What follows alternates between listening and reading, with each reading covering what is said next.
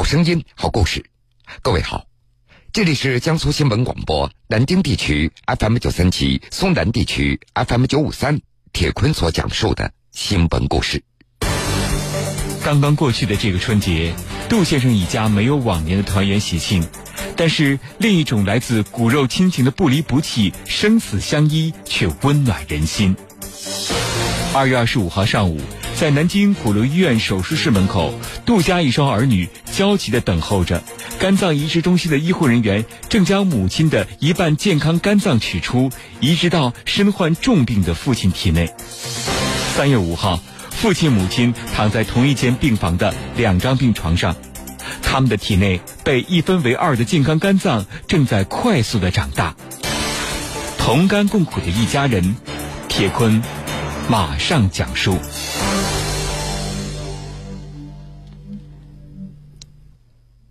杜先生，他是安徽和县的一位农民，今年五十二岁，并且还患有慢性肝炎。但是由于在农村，他从来没有接受长期规范的治疗，所以病情时有发作。今年年初，杜先生突然出现了疲劳乏力、腹胀腹痛的症状，不能再等了。在儿女的再三督促之下，杜先生这才到当地的医院接受检查，被确诊为慢性肝炎急性加重，建议转到南京的大医院做进一步的就诊。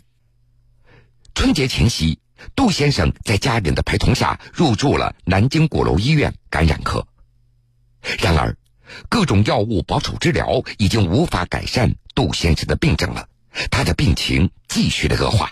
胆红素已经超过了每升五百微摩尔，这个数值是正常值的二十多倍，而且凝血功能也非常的差，开始出现了意识障碍。南京鼓楼医院副院长、肝胆胰中心主任孙贝成教授会诊以后，他认为，杜先生的病情已经进展为肝性脑病了，留给杜先生的时间已经不多了。孙贝成教授他知道，有些病人病情发展比较快的话，都熬不过一个礼拜。最佳的治疗方案，那就是进行肝脏移植。众所周知，在中国，肝源那是十分紧张的，许多亟待肝脏移植的患者会在漫长而焦急的等待中离开这个世界的。而当时又恰逢是春节，所以肝源那更是少之又少。家属在与孙贝成教授的沟通当中了解到，除了等待肝源，还可以进行活体肝脏移植，也就是配型成功者将自己健康的肝脏捐出一部分，移植到患者的体内。因为肝脏的再生能力是很强的，一般对捐献者的健康也不会有太大的影响。二月二十四号下午的三点钟。杜先生的妻子韩女士以及儿子、女儿三个人一起找到了孙贝成教授，都表示愿意捐出自己的肝脏来。在儿子小杜看来，自己的父母那都是一个普通的农民，也说不出什么大道理。但是从他和姐姐很小的时候开始，就目睹了父母几十年如一日尽心尽力照顾和孝顺爷爷奶奶、外公外婆。从小就受到父母的言传身教。用小杜的话说，这次父亲病危，家中任何人都愿意捐出自己的肝脏，因为家人无论少了哪一个，那都不是一个完整的家了。在这儿给各位普及一下，肝脏捐献的配型要比骨髓移植等这样的配型简单一点。除了肝脏健康等指标之外，基本上只需要满足血型相同的硬杠杠就可以了。同时，O 型血也可以给任何血型来捐献肝脏。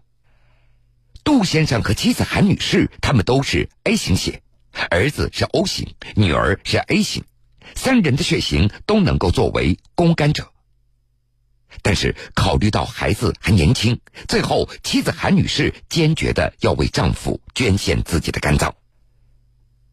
之前到医院家里人每一天听到的都是一些坏消息。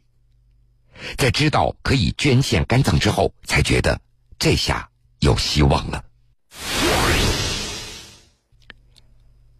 二月二十五号早晨的七点半妻子韩女士首先被推进了手术室。由孙贝成教授亲自主导，徐庆祥和黄新丽主任医师进行协助。在医护团队的默契配合和超声刀等精细外科技术的应用之下，历时四个小时，几乎在不出血的情况下，将韩女士右边半个肝脏完整的切除掉。孙贝成教授他介绍，韩女士切下来的肝脏大约是在五百五十克左右，大约占到了原本肝脏的一半。肝脏切除多少？这还需要综合考虑双方体重等这样的因素。正常人的肝脏组织日常也只有一小部分在正常的工作当中，而大部分呢正处在静止的状态。但是如果换成一个体重七十公斤的成年人，至少也需要五百六十克的肝脏组织，否则可能会出现肝功能恢复不过来的情况。所以，成年人之间的捐献肝脏又比成人给孩子捐肝要难得多。当天中午的十二点钟左右，在隔壁的手术间里，杜先生的手术也在紧张的进行着。医护人员熟练的将病肝给切除掉，又将妻子的公肝成功的植入到杜先生的体内。而在手术室的门口，一双儿女焦急的在等候着。下午的五点多，手术顺利的结束了。等候在手术外的杜家的一对儿女，这悬了一天的心也终于放了下来。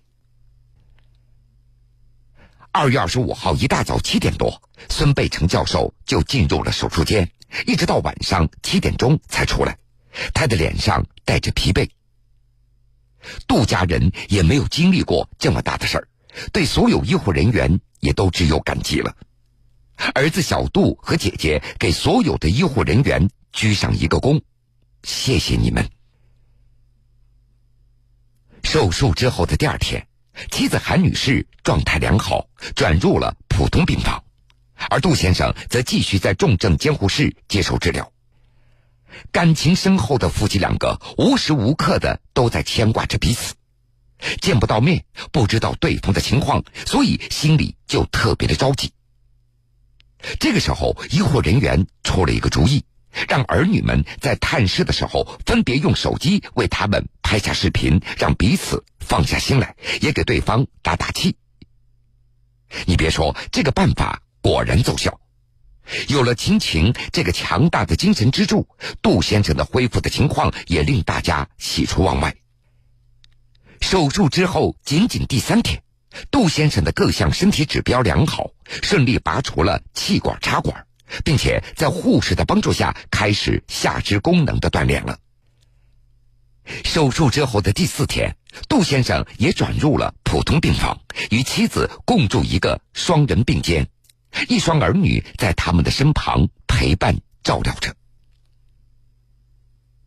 这场手术在孙贝成教授看来。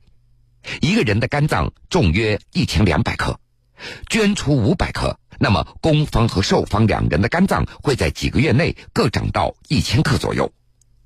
因为肝脏的再生能力是很强的，所以一般对捐献者的健康不会有太大影响，而患者的生命也可以得到挽救。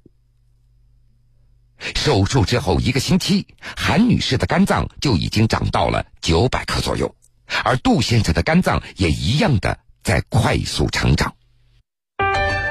新闻故事，雪坤讲述。雪坤讲述。现在，杜先生和妻子一起在体会同甘共苦、血溶于水的人间大爱，但是，也有人却把自己的大爱传递到那些毫无血缘关系的普通人的身上了。今年的三八妇女节，三十三岁的王娟却无法等到这个属于她的节日了。二月二十二号晚上十点二十分，王娟因为患乳腺癌恶化，不幸离世。在弥留之际，她做出了捐献自己眼角膜的大爱之举。王娟和丈夫他们都来自陕西的渭南。二零一零年来苏州吴江打工，结果，二零一一年，王娟就被查出患上了恶性乳腺癌。这些年，王娟一直在和病魔做斗争，但无奈病灶转移复发，家里人也倾尽全力，还是无力回天。临终之前，王娟主动和家人提出要将自己的眼角膜捐献出来，要把光明留给需要的人。丈夫虽然万般不舍，但是还是尊重妻子最后的心愿。前两天，陕西老家的亲朋好友一起为王娟举行了葬礼，而王娟的两枚珍贵的眼角膜也迎来了年轻的受捐者。十三岁的小金便是受捐者之一。这个电视真好看，妈妈让我再看一会儿吧。在苏州大学附属理想眼科医院的病房里，小金吵着嚷着要看一会儿电视。不久，他即将出院了。十三岁的小金，他来自连云港，五岁的时候右眼受过伤，年前因为感冒引发炎症，导致右眼的视力变得非常的模糊。经过检查，确诊为右眼角膜脱落，右眼的视力只有零点零二。这可急坏了小金的父母，几经打听，来到了苏州大学附属理想眼科医院。医生建议小金要进行角膜移植手术，但是高昂的手术费对于这个家庭而言是一笔不小的开支了。得知小金的困境以后，苏州看见吴中公益基金会决定资助小金全部医疗费。如今手术之后的小金眼睛逐渐的恢复了清澈，视力也得到改善了。同样，因为王娟的眼角膜重获光明的还有十八岁的小崔。明年六月，小崔就即将参加高考了，可是由于左眼患有圆锥角膜，需要接受角膜移植，这小崔的大学梦也就变得遥不可及了。一家人也为此陷入了焦虑之中，带着小崔四处求医，可是又苦于没有合适的角膜源，再加上家中经济困难，手术迟迟没有进行。就在一家人心灰意冷的时候，王娟捐献的眼角膜给这一家人带来的希望。同样也是在苏州看见吴中公益基金会的帮助下，小崔的手术也顺利的进行了。手术以后，他的状态越来越好，现在正在备战小高考。感谢你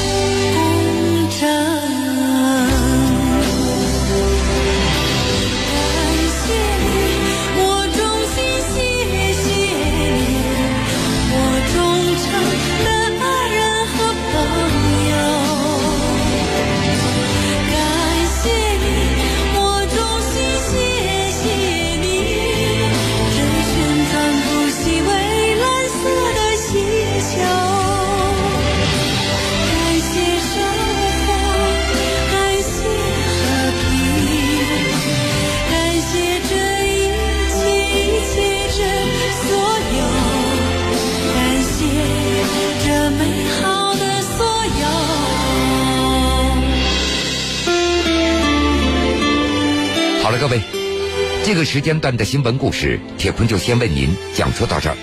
半点之后，新闻故事精彩继续，欢迎各位到时来收听。